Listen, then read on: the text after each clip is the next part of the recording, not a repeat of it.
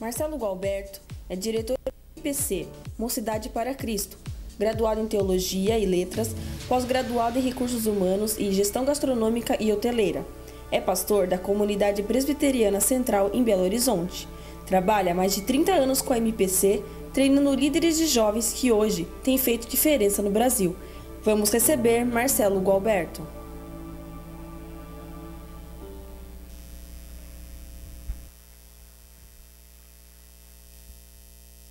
Uma boa noite a todos. A paz do Senhor, amém?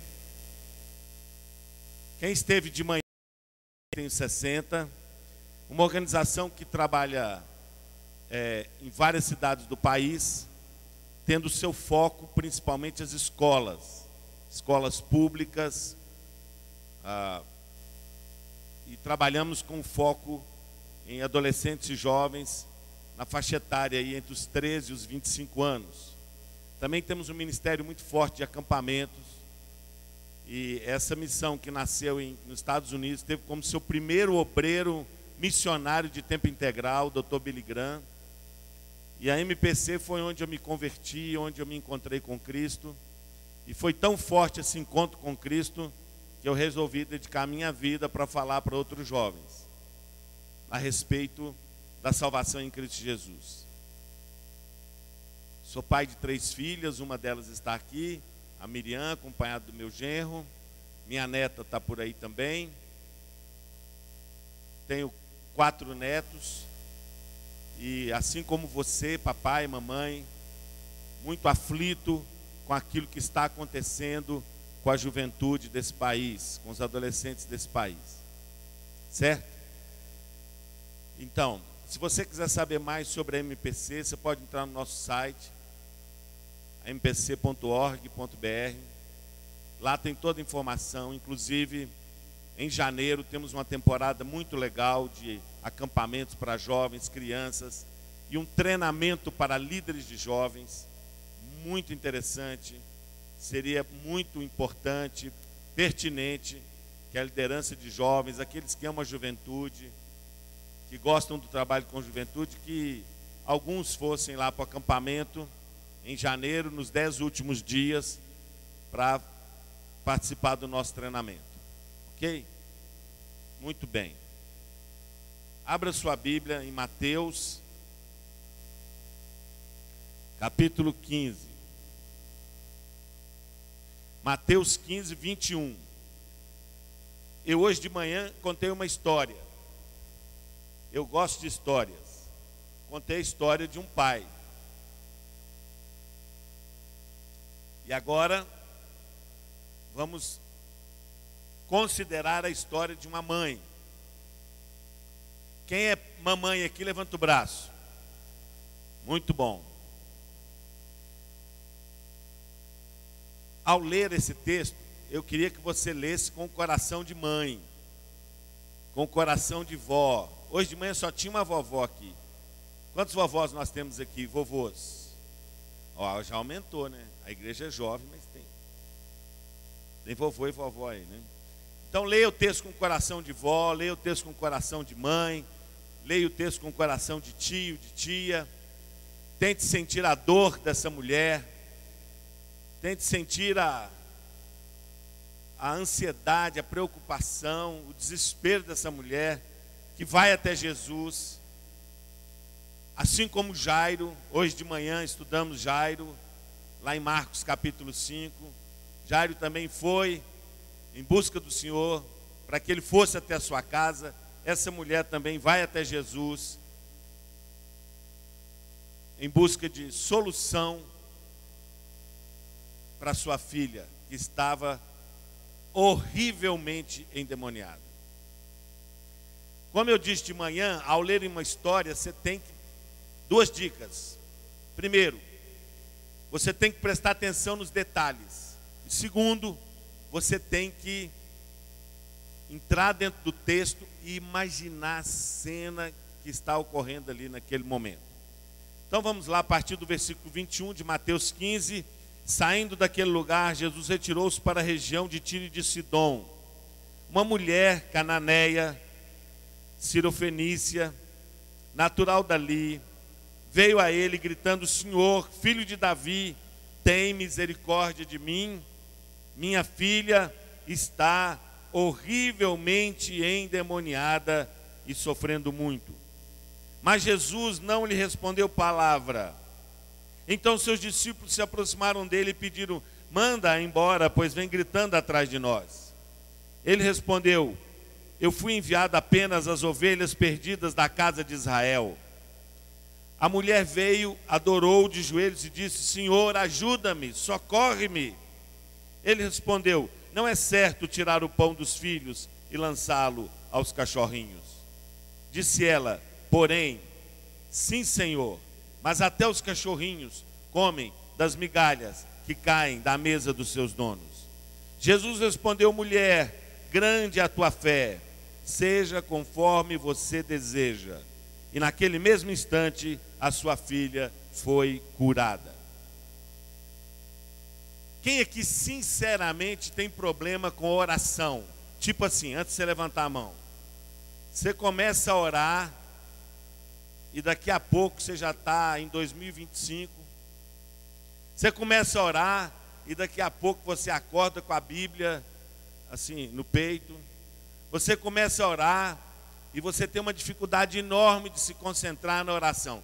Quem tem dificuldades? Eu tenho dificuldade de coração. Quem tem dificuldade em oração? Opa, bem-vindo ao time, não estou sozinho. A vida cristã, pastor, ela é cheia de paradoxos. Cheia de paradoxos. Por exemplo, nós almejamos ser santos, mas nunca vamos conseguir ser santos. Nunca. Não é um paradoxo? A gente quer ser igual a Jesus, esse é o desafio, o propósito, mas a gente não consegue chegar lá de jeito nenhum. Outra coisa, o mundo vai piorar. Mas nós precisamos, enquanto seguidores de Cristo, trabalhar para que ele melhore, mesmo sabendo que ele vai piorar. É um outro paradoxo. Somos cidadãos dos céus, temos o nome escrito no livro da vida para aqueles que um dia já se entregaram a Cristo, mas ao mesmo tempo somos cidadãos do, da terra. Como é que fica esse negócio de cidadão da terra cidadão do céu?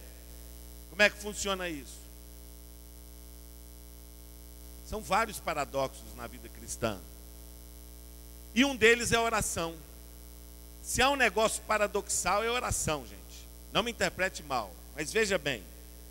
Jesus nos ensinou a orar assim: Seja feita a tua vontade, assim na terra como no céu. Ora, Jesus tem todo o poder, o Senhor tem todo o poder.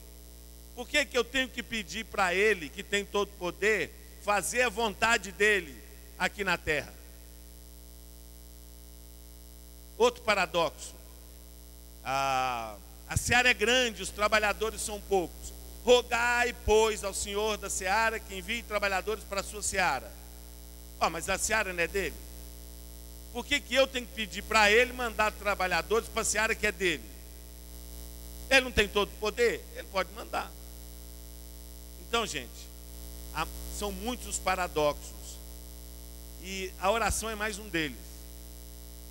Eu não entendo muita coisa. Aliás, quanto mais, gente, eu envelheço, mais eu tenho perguntas. Quando eu tinha 35 anos, pastor, eu achava que eu tinha muitas respostas. E com 60, eu teria muitas respostas. E agora eu queria te dizer o seguinte: quanto mais eu vivo, mais perguntas eu tenho. Inclusive alguns sermões que eu pregava, eu não prego mais. Eu hoje sou um homem cheio de perguntas. Quem sabe você participa do meu time, você está aqui e tem um tanto de pergunta. Eu não sei, eu não sei te responder. Mas quanto mais perguntas eu tenho, mais eu quero dizer que entre eu e Deus está tudo bem. Sabe por quê? Ele não tem que me responder, eu não tenho que saber tudo. Ele é o Senhor e Ele faz do jeito que Ele quer. Eu estou confiado no poder dEle, no amor dEle, e isso me basta. Tem gente que quer pedir muita explicação para Deus, né?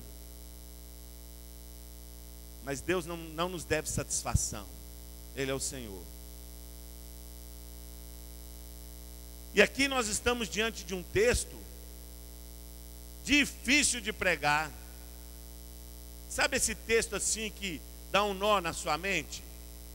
Porque à primeira vista parece que Jesus estava com uma super má vontade com essa mulher. Parece que Jesus levantou o dia assim: ah, hoje não quero mexer com milagre, não. Pronto, chega de milagre. Porque, diferentemente de todas as outras pessoas que procuraram Jesus, inclusive o cego Bartimeu fez a mesmíssima oração que essa mulher fez. Filho de Davi, tem compaixão de mim. E Jesus mandou parar a multidão e mandou chamar o cego. Mas parece que Jesus não, não quer fazer milagre, que Jesus não quer abençoar aquela mulher, que Jesus não está interessado com o problema daquela mulher. E olhar para esse texto é ver uma mulher insistente. Essa é uma mulher insistente. Uma mulher que vai lutando com Jesus até conseguir a bênção que ela tanto precisava, a bênção na sua casa. Olha para essa mulher, ela vai enfrentar vários obstáculos. Ela começa abrindo o jogo. Ela começa rasgando o coração. Ela não faz uma oração politicamente correta. Ela abre o jogo e diz: Senhor, filho de Davi, tem misericórdia de mim, eu estou com um problema. A minha filha está endemoniada. Não, a minha filha está horrivelmente endemoniada. Ela dá nome à sua dor, ela dá nome ao seu problema. Como é que a gente vem para a igreja, gente? A gente vem para a igreja, a gente arruma ali uma, uma roupa melhorzinha, coloca um, um sorriso. Tem vários sorrisos por aí. Tem o, o sorriso de crentão feliz, Aí você põe um sorriso de crentão feliz. Cristão feliz e vitorioso. Oh glória. Aí você vem para a igreja. Paz do Senhor, glória a Deus. Aí você fica assim o tempo todo. Você volta para casa, tira o sorriso, tira aquela roupa, vai chorar a sua dor. Porque a gente tem medo do que o outro vai pensar. Por isso que igreja, gente, Infelizmente, às vezes é fábrica de doido. Já foi no hospício? Quantidade de gente no hospício cantando hino, falando versículo. Por quê? Porque a gente não tem coragem de abrir o nosso coração e falar da nossa dor e dizer onde está doendo. E a gente tem medo do que o outro vai pensar. Mas eu queria te fazer um desafio hoje em nome de Jesus. Não tenha medo do que o outro vai pensar, meu amigo. Você está na presença do Senhor Deus Todo-Poderoso. Abra seu coração, aproveite essa oportunidade, dê nome à sua dor. Pare de fazer essas orações politicamente corretas. Senhor, abençoa o meu lar. Não, Senhor, o negócio lá em casa está feio, Senhor. Vai lá. Minha filha está mexendo com droga. Meu casamento está a ponto de acabar, Senhor. Dê nome à sua dor. Fale como aquela mulher. Qual é o problema da sua casa? Qual é o problema da sua família? Ah, minha família não tem problema. Então você vai louvar Jesus muito tempo, porque a maioria aqui tem problema na família, ou não? Às vezes eu estou na igreja, pastor, ninguém tem problema na família, na parentela, em casa. Todos nós temos problemas, uns mais, outros menos. Por isso que a nossa família pode ser melhor. Sem problema, nós já estamos no auge, no top. Estamos aqui porque partimos do, seu, do pressuposto que a sua família pode ser melhor, a minha família pode ser melhor, podemos ser melhores sim, mas nós precisamos de rasgar o nosso coração e falar da nossa dor. Lembra quando Jesus curou um cego e curou de uma forma estranha para nós? É, ele cuspiu no chão, passou, fez uma laminha, passou nos olhos, e aí mandou o cego abriu o olho, ele abriu e falou assim: Jesus falou, tudo bem? E ele falou, ah, marrom, marromeno. Eu estou vendo os homens, eu não sei se são árvores, se são homens. Mas ele podia falar assim: Ah, Jesus, tá bom, para quem não via nada, tá bom. Tá bom. Tá bom não, Jesus. Eu não estou sabendo se é árvore, não estou sabendo se é homem. E Jesus falou assim: não, peraí, árvore é árvore, homem é homem.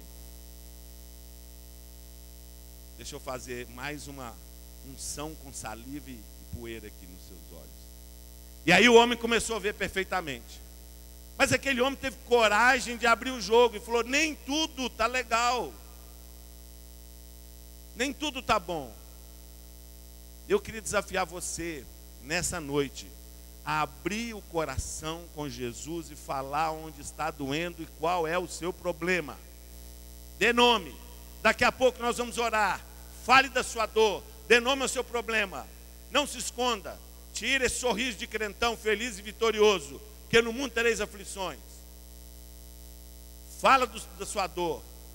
Tenha coragem de chorar com os que choram. Tenha coragem de se abrir. Ah, o que, que o outro vai pensar?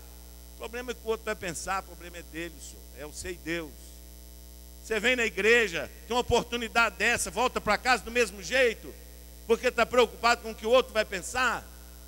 Abre o seu coração, abre o seu coração. Jesus está aqui.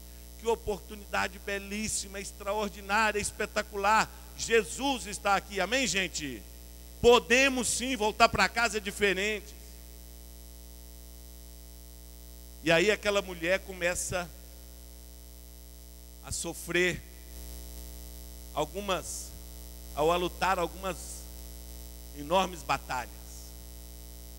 Diferentemente de todas as outras vezes, quando Jesus curou alguém, num primeiro momento diz o texto que Jesus não lhe respondeu palavra. Qual o primeiro obstáculo que essa mulher enfrentou? Essa mulher enfrentou o silêncio de Deus, o silêncio de Jesus. Aquela mulher veio, clamou: Filho de Davi, tem compaixão de mim. A minha filha, a minha filhinha está horrivelmente endemoniada. E Jesus dessa vez ficou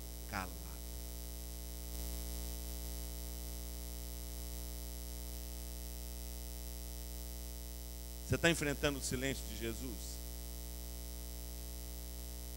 Lá na igreja a gente tem um costume de começar com alguns testemunhos. Você já passou por isso? Uma pessoa vai dar um testemunho. Ela tem seis meses que ela se encontrou com Cristo e você tem 20 anos que se encontrou com Cristo. Ela chega lá, seis meses de, de, de, de seguidora de Jesus. Em seis meses, Jesus fez uma revolução na vida dela e ela começa a compartilhar: a minha vida mudou, eu estava desempregado, Jesus abriu uma porta para mim, meu filho estava nas drogas, foi recuperado, meu casamento. E aí você começa a falar assim: é, glória a Deus, né? Seis meses. Barba, cabelo e bigode. Tem 20 anos que eu estou orando e não recebo nem metade. Glória a Deus, né? Escrito, né? Não cobiçarás a bênção do teu próximo. Então... Vamos falar a verdade, gente. Quantas vezes você já ouviu um testemunho e que deu aquela, hum, hum, aquela travadinha? Amém, né? Fazer o quê, né? Amém, né? Amém, né, pastor? 20 anos orando, né? 20 anos orando, nem metade. Né? Camarada aí se converteu seis meses. Está com tudo aí. Né? Rádio Corredor, já falar da Rádio Corredor, gente? Que entra no ar sempre depois dos cultos. Antes também, você viu só? Seis meses, Rádio Corredor, seis meses. Né? Bênção por. Estamos aí 20 anos na luta. Né? É desse jeito. Mas tá bom, glória a Deus. oh, rapaz. Você está enfrentando o silêncio de Deus? Deus responde todo mundo na sua vez. Chegou sua hora. Jesus não fala nada com você. Mas olhar para essa mulher, gente, é ver uma mulher guerreira, valente, corajosa, que essa mulher enfrenta o silêncio de Deus enfrenta o silêncio de Jesus e continua lutando a sua luta em favor da sua casa, em favor da sua filha, em favor da sua família. Daqui a pouco eu vou orar por você. Que tem 20 anos que está orando, 25 anos e Deus não fala nada. A minha sogra orou 51 anos pelo meu sogro. 51 anos. Ele faleceu em fevereiro agora. Mas eu tive a grande alegria de há 10, 15 anos atrás vê-lo se entregar ao Senhor Jesus. 51 anos. Você está orando só tem oito, rapaz. Você está desanimado por quê? Nós temos que ter uma cosmovisão bíblica, gente. Que Deus não perdeu o controle da história. Que Deus conhece a nossa história e que a nossa história está na mão dele. E ele não está preso a tempo e a espaço. E ele sabe qual é o momento. Pode ser hoje. Mas até porque, gente, nós temos que parar com o negócio. Esse negócio de seguir Jesus por causa das bênçãos de Jesus. Então, eu viajei muito. Especialmente quando a gente, eu ia para fora do país. Quando eu chegava em casa, as meninas vinham correndo, e num primeiro momento, elas não olhavam para mim, elas olhavam para as minhas mãos. Qual é o presente que o papai trouxe? Porque o papai sempre traz um presente. Só que isso é normal em criancinha, pastor. Mas tem gente com 20 anos de fé cristã que vem para a igreja e está sempre olhando para as mãos de Jesus. Aí chega um dia que Jesus fala assim: hoje não tem presente, não, hoje não tem benção, não. Só tem eu, tá bom? Ah, não, Senhor. O senhor veio de mão vazia hoje? É. Hoje eu não vou abençoar, não. Ah, Senhor. Eu sei que o senhor está em todo lugar. Tem algum outro lugar aqui em Piracicaba que o senhor está com a mão cheia?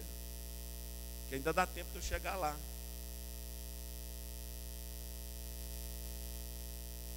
E a gente fica igual um menino inconstante, correndo atrás dos presentes de Deus. A gente só quer os presentes, a gente só olha para as mãos do Pai, mas não olha para o coração do Pai.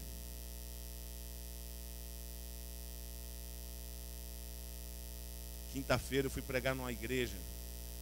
Lá, eu quebrei o protocolo lá. Hoje eu não vou ficar, não vou quebrar o protocolo, não, pastor. Eu quebrei o protocolo total lá. Era uma noite de bênçãos. Foi pastor, o senhor dá licença? Eu estava meio nervoso. Hoje não tem benção aqui não. Vou orar não. Vou orar por benção nenhuma. Não vou orar por presente, coisa nenhuma. Hoje eu vou orar para que você seja um presente de Deus na vida dos outros. E não vou desejar você boa noite, não. Desejo você uma péssima noite de sono. Que você tenha pesadelo na cama. Você sonhe com pessoas caindo no inferno você chore a noite toda. Mas que a alegria possa vir pela manhã. Até porque, né, pastor, a gente tem que quebrar um paradigma. Tem um negócio no nosso meio que eu não gosto, é assim. Sua mãe não vem na igreja, você veio, sua mãe está lá perguntando como é que foi o culto. Você fala assim, ah mãe, foi uma benção. Por que, meu filho? Me senti tão bem. Ah. Sentir-se bem é o mesmo que ser abençoado? Não. Às vezes sim, mas às vezes não. Jacó lutou com Deus. E a luta foi tão forte que ele saiu da presença de Deus aleijado. Você acha que ele estava se sentindo bem? Que delícia, estou aleijado, que benção. Vou mancar pelo resto da minha vida. Oh, maravilha. Você acha que foi assim? Não! Ele saiu machucado, aleijado, mas abençoado. E eu quero ouvir, vamos ver se vai ter amém agora, pastor. Vamos ver intenção. Se, amém assim seja, né? Se nessa noite necessário for, você sair daqui machucado, quebrado, mas abençoado, que assim seja. Ó, oh, é porque eu avisei antes, né? Normalmente a pessoa fala amém. Vamos quebrar esse paradigma, gente.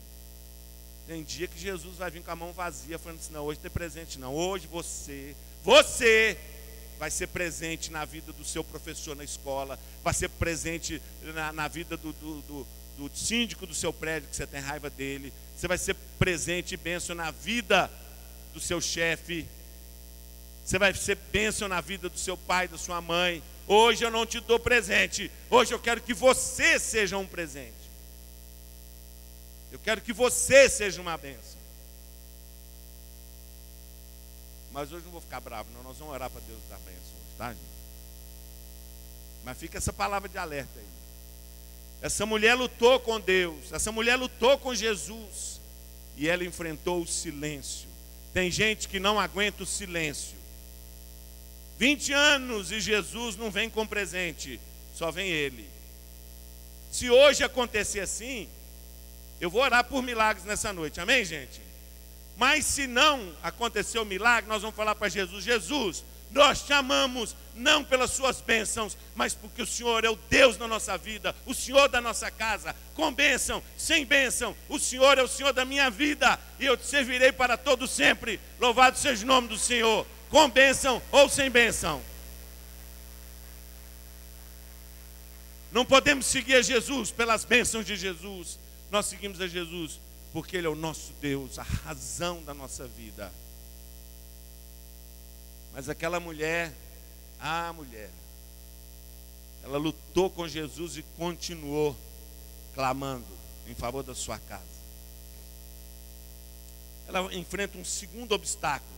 A primeira barreira foi o silêncio, mas a segunda barreira, o segundo obstáculo, quem foi? Os discípulos foram se tornaram um grande obstáculo. Que ao invés dos discípulos falarem assim: Senhor, atende essa mulher. O Senhor atende todo mundo, por que o Senhor não atende essa mulher? Ajuda ela. Olha o que, que os discípulos falaram: Senhor, manda essa mulher embora. Eu vou falar na minha edição revista e atualizada via, Marcelo Gualberto, é assim: Senhor, manda essa mulher embora. Essa mulher é uma mala sem alça mulher chata, aborrecida, vem gritando atrás de nós. Manda essa mulher embora.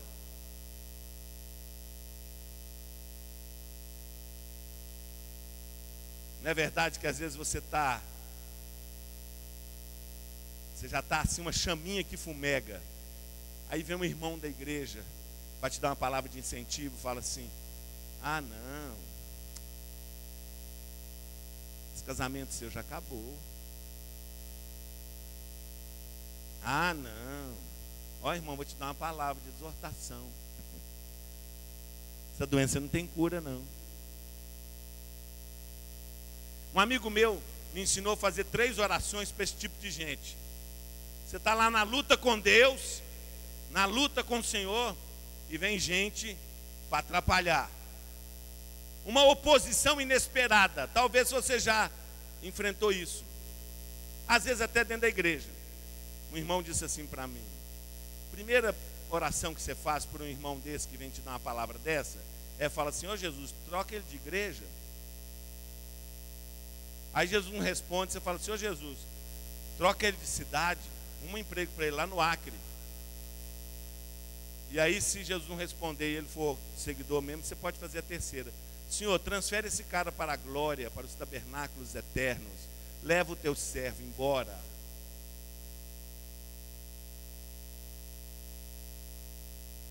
da onde você esperava apoio, da onde você esperava ajuda, vem uma oposição. E às vezes essa oposição está dentro da nossa própria casa, às vezes essa oposição vem de pessoas muito queridas, mas aquela mulher, ah, aquela mulher, ela começou a gritar mais alto. Diz o texto que ela chegou diante do Senhor, gritando: Senhor, socorre-me, tem compaixão de mim. Senhor, socorre-me.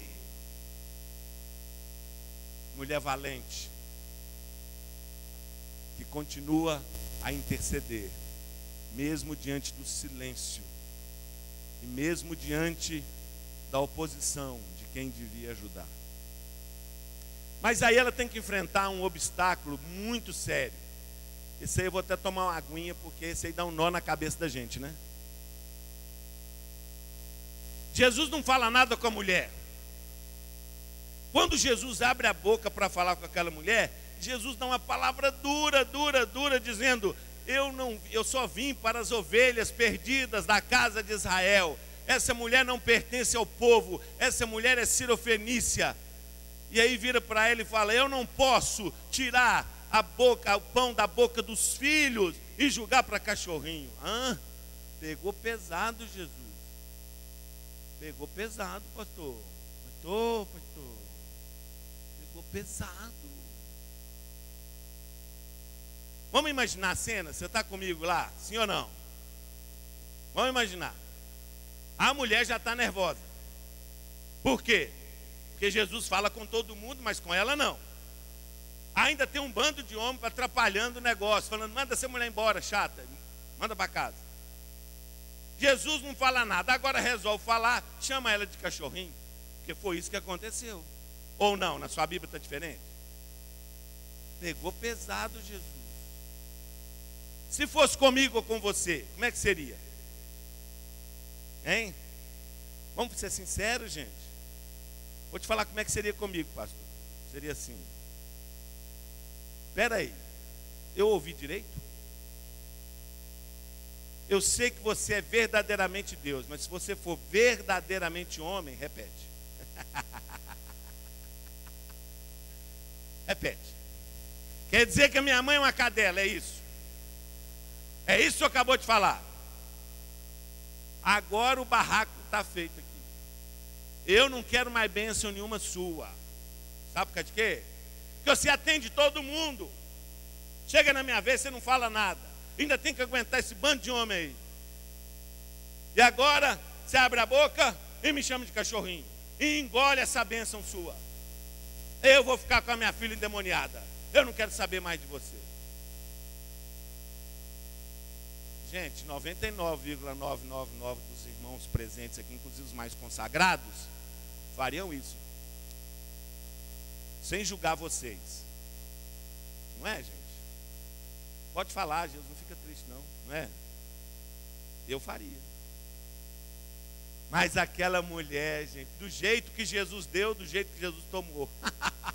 Toma, Jesus. Toma. Jesus colocou aquela mulher numa prova, uma prova de fogo. E aquela mulher, aquela mulher deu uma resposta absolutamente extraordinária.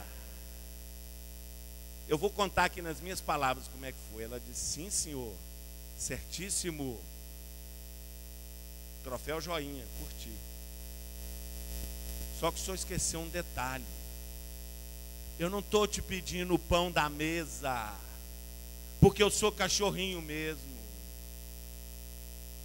eu sou cadelinha. Eu não tenho gabarito para sentar à mesa. Mas eu estou te pedindo é uma migalha. Porque quando as crianças comem na mesa, elas deixam cair uma casquinha de pão, um baguinho de feijão, um baguinho de arroz. E eu estou te pedindo uma migalha. Porque eu não sou digna de me sentar à mesa. Eu sou uma cadelinha. Toma Jesus agora.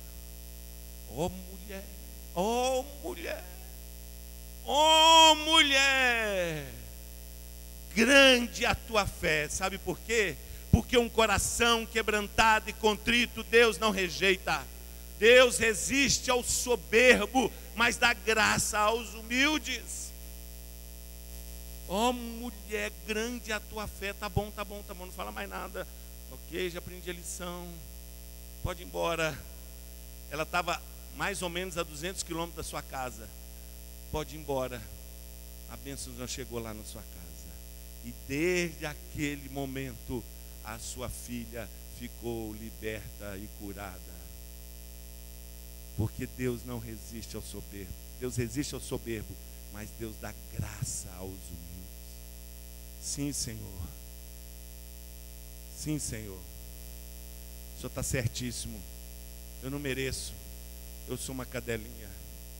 Mas eu estou te pedindo uma migalha. Só uma migalha. Aquela mulher luta com Deus. Aquela mulher luta com Jesus em favor da sua filha. Ela enfrenta obstáculo após obstáculo. Ela vai. Até que finalmente a bênção chega na sua casa. E eu queria falar com você que tem enfrentado o silêncio de Deus. Eu queria muito que essa noite fosse uma noite, desde manhã eu falei isso, que fosse um dia de renovação, de esperança. Que você saísse daqui renovado na sua fé e na sua esperança. Quem sabe, ao chegar na sua casa, a bênção vai estar lá no sofá te esperando. Você crê que Jesus pode fazer isso? Eu creio que Ele pode. Ele vai fazer? Eu não sei, mas nós vamos pedir Ele que faça. Porque o próprio Jesus falou: Pedi, dá-se-vos-á, buscai e achareis, batei, abri-se-vos-á. Porque todo aquele que pede, recebe, o que busca, encontra. Gente, nós estamos cercados de muitas aflições. Nós precisamos encher a taça na presença do Senhor. Deixa eu dizer o que é encher a taça. Apocalipse diz que na frente do trono de Deus há uma taça com incenso, que são as orações dos santos. Eu estava falando hoje de manhã da minha avó. Minha avó já morreu há mais de 20 anos, 25 anos. Eu acho que ela orou tanto por mim que até hoje tem oração na taça. Acho que até hoje Deus olha para a taça e fala assim: Miguel, vem aqui. Sim, senhor. Leva uma benção para o Marcelo lá, porque ainda tem oração daquela vovó lá. Leva lá a benção. Sabe como é que nós vamos ganhar essa batalha aí, gente? A batalha que se instalou contra a família. Porque é uma guerra para destruir a família, certo? Sabe como é que nós vamos ganhar? Na oração. Primeiro nós vamos estabelecer um pacto. Eu fiquei encantado de ver tanta criança aqui, certo, gente? Já imaginou daqui 15 anos? Daqui 15 anos, essas crianças vão crescer. Daqui 20 anos, essas crianças vão estar ocupando posições chaves nesse país. E nós vamos estabelecer aqui um pacto. O pacto vem lá igual o prefeito de Nova York. Tolerância zero. É o seguinte: nenhum dos nossos filhos, nenhum dos nossos netos, nem sobrinhos ficarão pelo meio do caminho. Nenhuma dessas crianças aqui vai se desviar. Todas elas vão crescer cheias do Espírito Santo. E nós vamos pagar o preço da intercessão. Nós vamos pagar o preço, seja o preço que for, pagaremos qualquer preço para que essas crianças possam crescer livres das ciladas do inimigo, consagradas a Jesus. Nós não geramos filhos para o inferno, os nossos filhos são herança do Senhor. Quem sabe desse grupo aqui, gente? Vão surgir missionários, médicos que vão trabalhar em Ruanda, dentistas que vão trabalhar em Lubango, na África, lá em, em Angola. Quem sabe vai sair daqui um oficial da Polícia Militar cheio do Espírito Santo que vai comandar a polícia desse estado. Quem sabe vai sair daqui um grande empresário que vai viver com 10% e doar 90% pobre de Deus. Nós não sabemos. Mas há um preço a ser pago, gente. O preço é o preço da intercessão. Aí você me pergunta, Marcelo, por quê? Eu não tenho todas as respostas. Mas o negócio é o seguinte: nós temos que orar. Mas, mas por que, que tem que orar? Porque tem que orar, senhor. Olha, lá em Apocalipse 3,20 tem um negócio muito interessante. Me ajuda um pouco na oração, pastor. É assim: Eis que estou à porta e bato. Aquele texto ali é escrito para a igreja de Laodiceia, mas dá para aplicar para a nossa casa também. Eis que estou à porta e bato. Se alguém ouvir a minha voz e abrir a porta, Já parou para pensar, pastor, que não é se alguém ouvir a minha batida? Por que, que é se alguém ouvir a minha voz? É porque a batida de Jesus é a mesma batida do interior de Minas Gerais, ou talvez aqui de Piracicaba. No interior de Minas, sabe como é que é a batida? É assim, ou de casa. E a pessoa que está lá fala assim, ou de fora. Interessante que Jesus, Jesus é o Senhor da história, Senhor do universo, Senhor da igreja, mas há um lugar que Ele não força a ser o Senhor, Ele espera um convite, que é na nossa casa, que é na minha vida, que é na sua vida.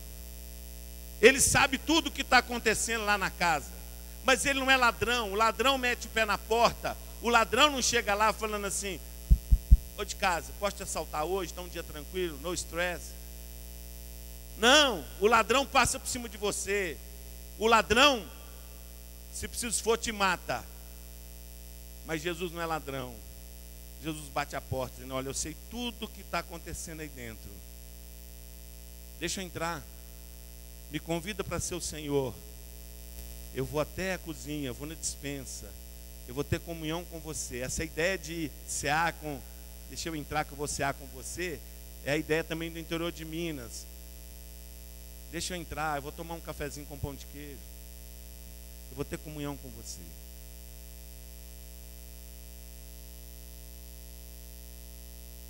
Eu e a minha casa serviremos ao Senhor. Eu queria desafiar os pais, as mamães, aos tios, avós, que nós hoje assumíssemos um compromisso. Que nenhum filho dessa igreja vai se perder. Quem são os pais aqui? Levanta o braço. Papai e mamãe. Fica com o braço levantado nenhum filho dessa igreja vai se perder. Amém, gente? Todos são de Jesus de Nazaré. Obrigado.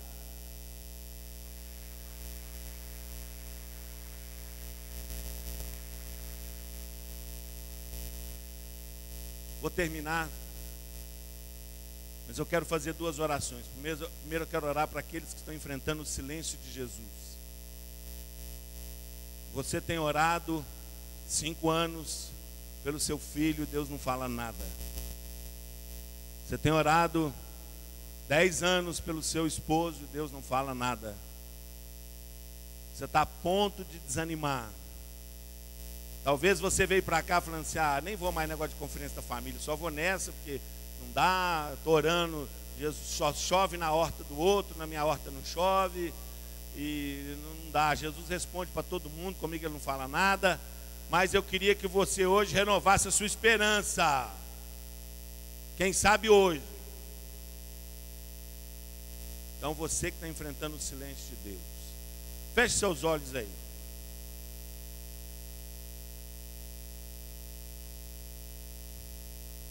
Quem está enfrentando o silêncio de Deus, dá um sinal para mim, levanta a mão. Você tem orado e Deus não te responde. Tem um assunto que você está orando tem 5 anos, 10 anos. Levanta a mão bem alto, deixa eu ver. Bom. Pode abaixar. Eu quero orar por vocês. Vocês que estão enfrentando o silêncio. Queria que você continuasse. Eu não estou te prometendo que Jesus vai te responder hoje. Pode até ser hoje. Tomara que seja. Peço a Deus que seja.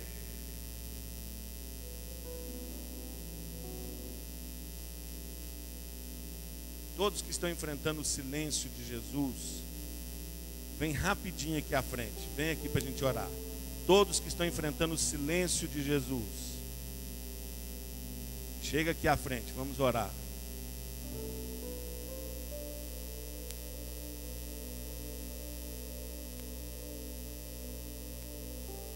É para você sair daqui animado, viu? Continue lutando com Deus em favor da sua casa. Não desanime. Quem sabe hoje. Silêncio de Jesus. Mas por que, que ele está em silêncio? Eu não sei, mas eu confio no amor dele. A gente não tem resposta para tudo. Eu queria desafiar você a fazer a seguinte oração: falar assim, ô Jesus, eu não sei porque o Senhor não me responde, mas eu queria te dizer que até o silêncio do Senhor é um sim.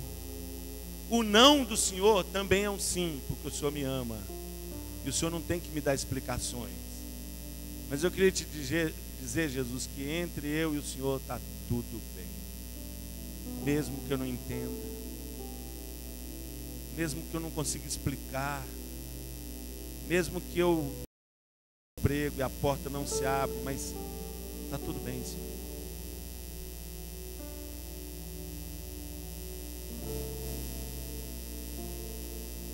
Minha esposa está em depressão, Senhor. Não há remédio que dê jeito, Senhor. Eu tenho te pedido. Mas o Senhor não fala nada, mas está tudo bem, Senhor. Está tudo bem. Entre eu e o Senhor, está tudo bem. Porque o Senhor me ama. E mesmo que eu não entenda, o Senhor quer o melhor para mim. Senhor Jesus, eu quero te agradecer por essa noite. Deus, eu não conheço, porque eu não tenho esse poder, mas o Senhor conhece a história de cada pessoa que está aqui. Os meses, os anos, ó Deus, de oração, de súplica. O Senhor está em silêncio. Mas quem sabe hoje, ó Deus, quem sabe hoje, ao chegar em casa, a bênção vai estar lá. Deus, nós não somos dignos, ó Pai, de se nos sentar à mesa. Mas nós estamos te pedindo só uma migalha, Senhor. Deus, uma migalha, uma migalha, Senhor, uma migalha, Pai. Uma migalha, Senhor, por favor. Deus, o Senhor que som dos corações, Pai te peço que o Senhor faça aquilo, ó Deus, que só o Senhor pode fazer.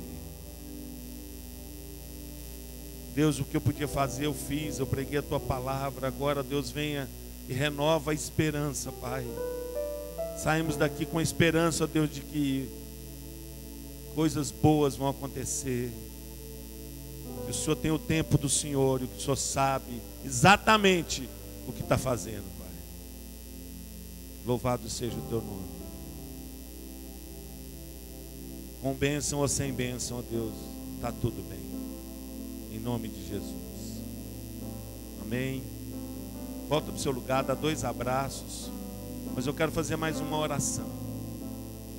Eu gostaria que todos os pais e avós ficassem de pé, aí onde está mesmo. Todos os pais e todos os avós. Se você não é pai, mãe, vovó, tio, tia, fica em pé também.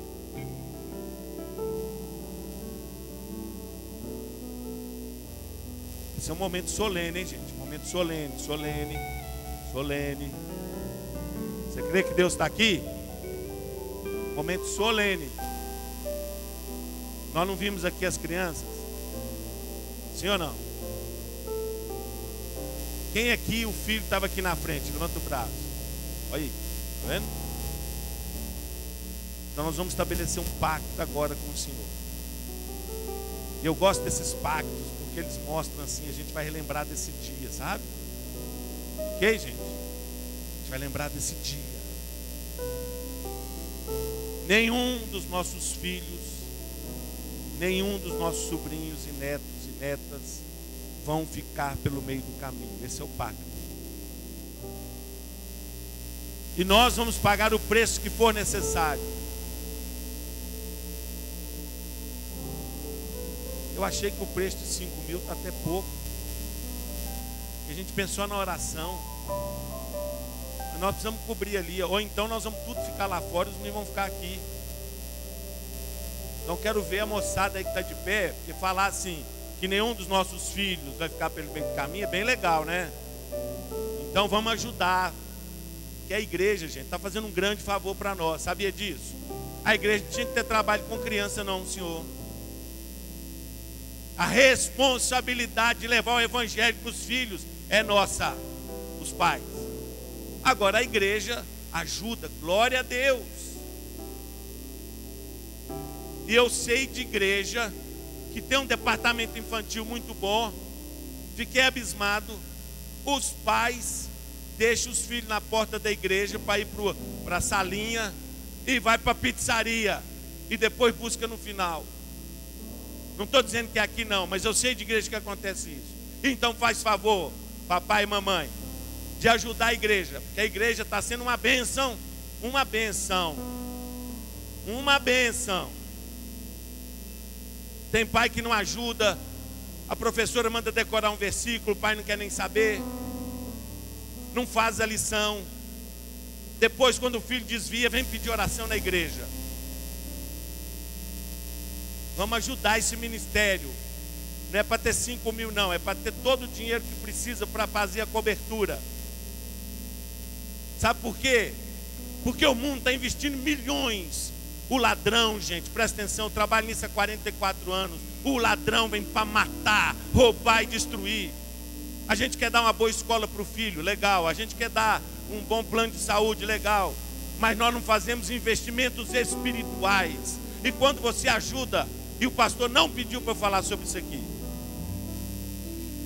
Quando você ajuda, você está fazendo investimento espiritual que vai dar fruto para a eternidade. O mundo investe milhões, milhões, para que seu filho vá para as drogas, para que a sua menina, filhinha, adolescente fique grávida. E nós, enquanto igreja, temos que investir o melhor que nós temos para que cada criança aqui saiba que só o Senhor é Deus e que não há outro. Então, quando nós estamos assumindo aqui que nenhum dos filhos vai ficar pelo meio do caminho, isso implica o quê? Vou falar bem claro para você não ter dúvida. Primeiro significa que você vai orar pelos seus filhos.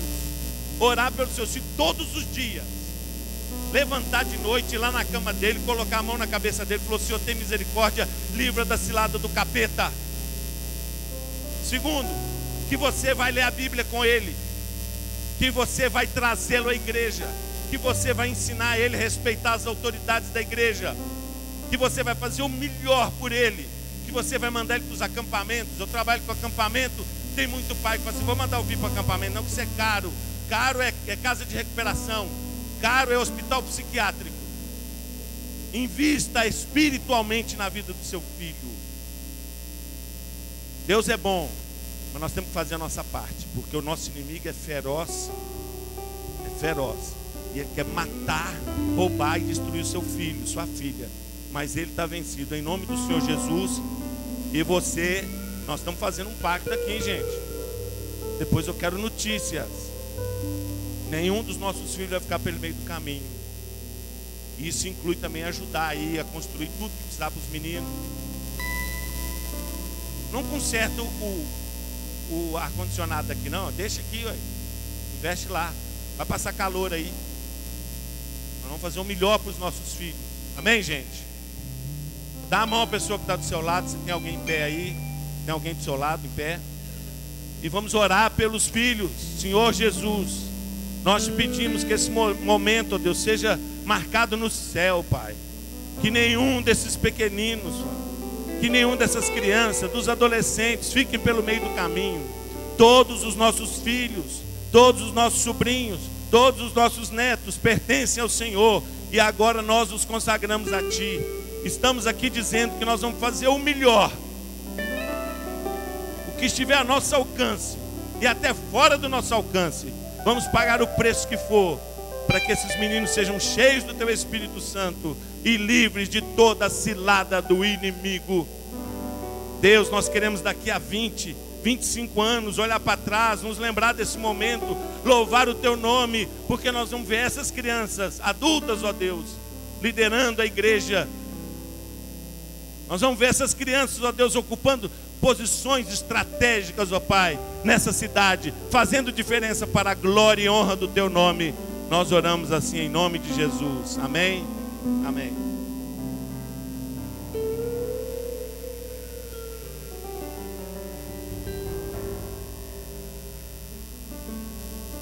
foi abençoado. A gente vai terminar cantando essa canção, última canção antes da última oração.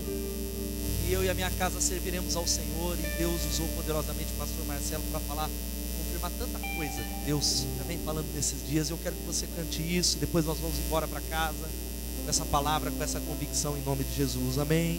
Vamos declarar com alegria nessa noite. Consagre a sua casa. Você já orou, mas diga: Deus, eu quero consagrar o meu lar, porque é uma promessa na palavra de Deus.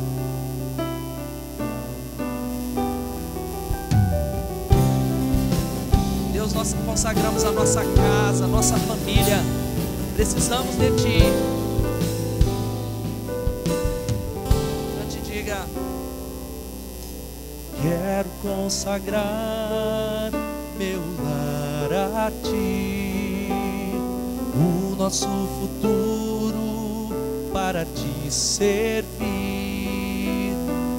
toda a minha força entendimento quero dedicar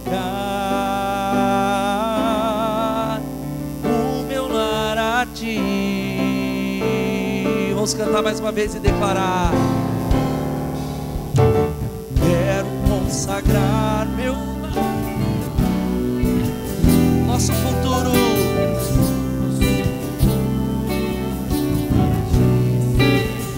Toda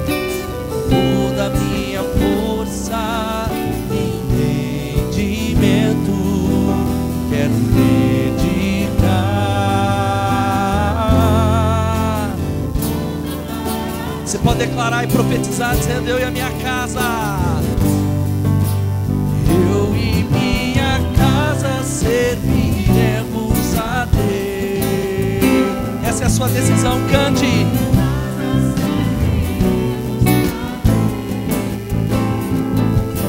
Eu e minha casa serviremos a Deus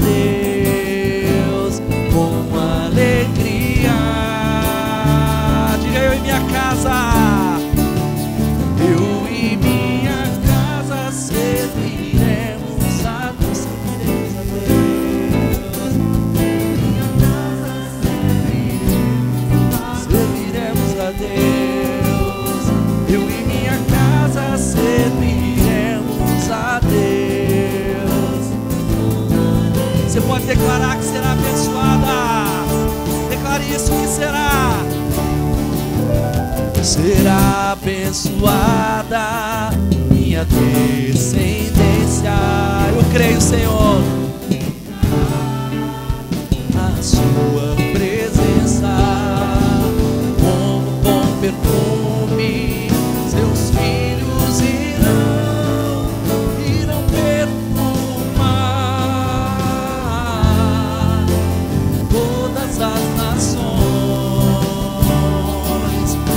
As nações. Eu e minha Você crê nisso de todo o coração?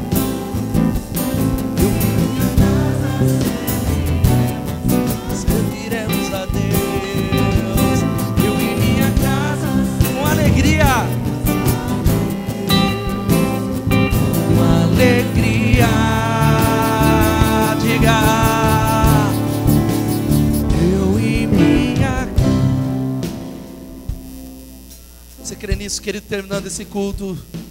Eu e minha casa serviremos a Deus. Eu e minha casa serviremos a Deus com alegria.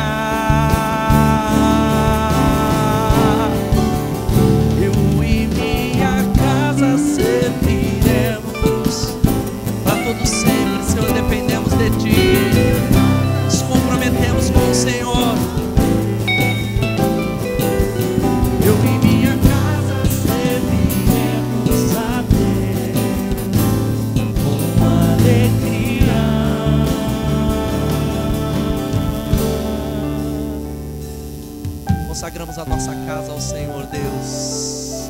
Louvado seja o teu nome pelo privilégio de estarmos aqui para ouvir a tua palavra, sermos desafiados em nome de Jesus. Muito obrigado, pastor Marcelo Alberto. Obrigado mesmo. Osmar Júnior, meu amigo aí, prefeito da Ponte, foi de Deus. E eu acho que na apresentação, você me corrija se eu estiver errado, pastor Marcelo Galberto é um dos fundadores do Desperta Débora. Não colocamos lá, eu falei para o meu irmão, olha, Desperta Débora, nós temos o Desperta, o Débora na igreja, um ministério nacional de, de mães que oram por filhos. Então as irmãs do Desperta Débora aí, cadê as Déboras aqui? Cadê a irmã Ivone? Não sei se está aqui. Cadê as. Pois, dá uma palavra aqui, louvado seja Deus, é importantíssimo. Nós vamos fazer essa última oração.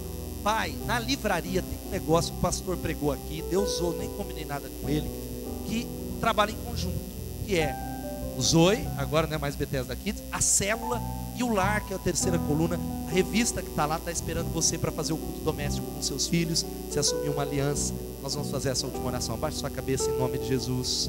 Que o amor de Deus Pai, que a graça do nosso Senhor e Salvador Jesus Cristo, que as consolações e as manifestações do Espírito Santo de Deus que estão espalhados por toda a terra, que acompanhe o teu povo e clamamos a Ti, que o Senhor abençoe o teu povo da cabeça aos pés, em nome de Jesus. Amém e amém. Uma semana abençoada para você, querido. Deus te abençoe.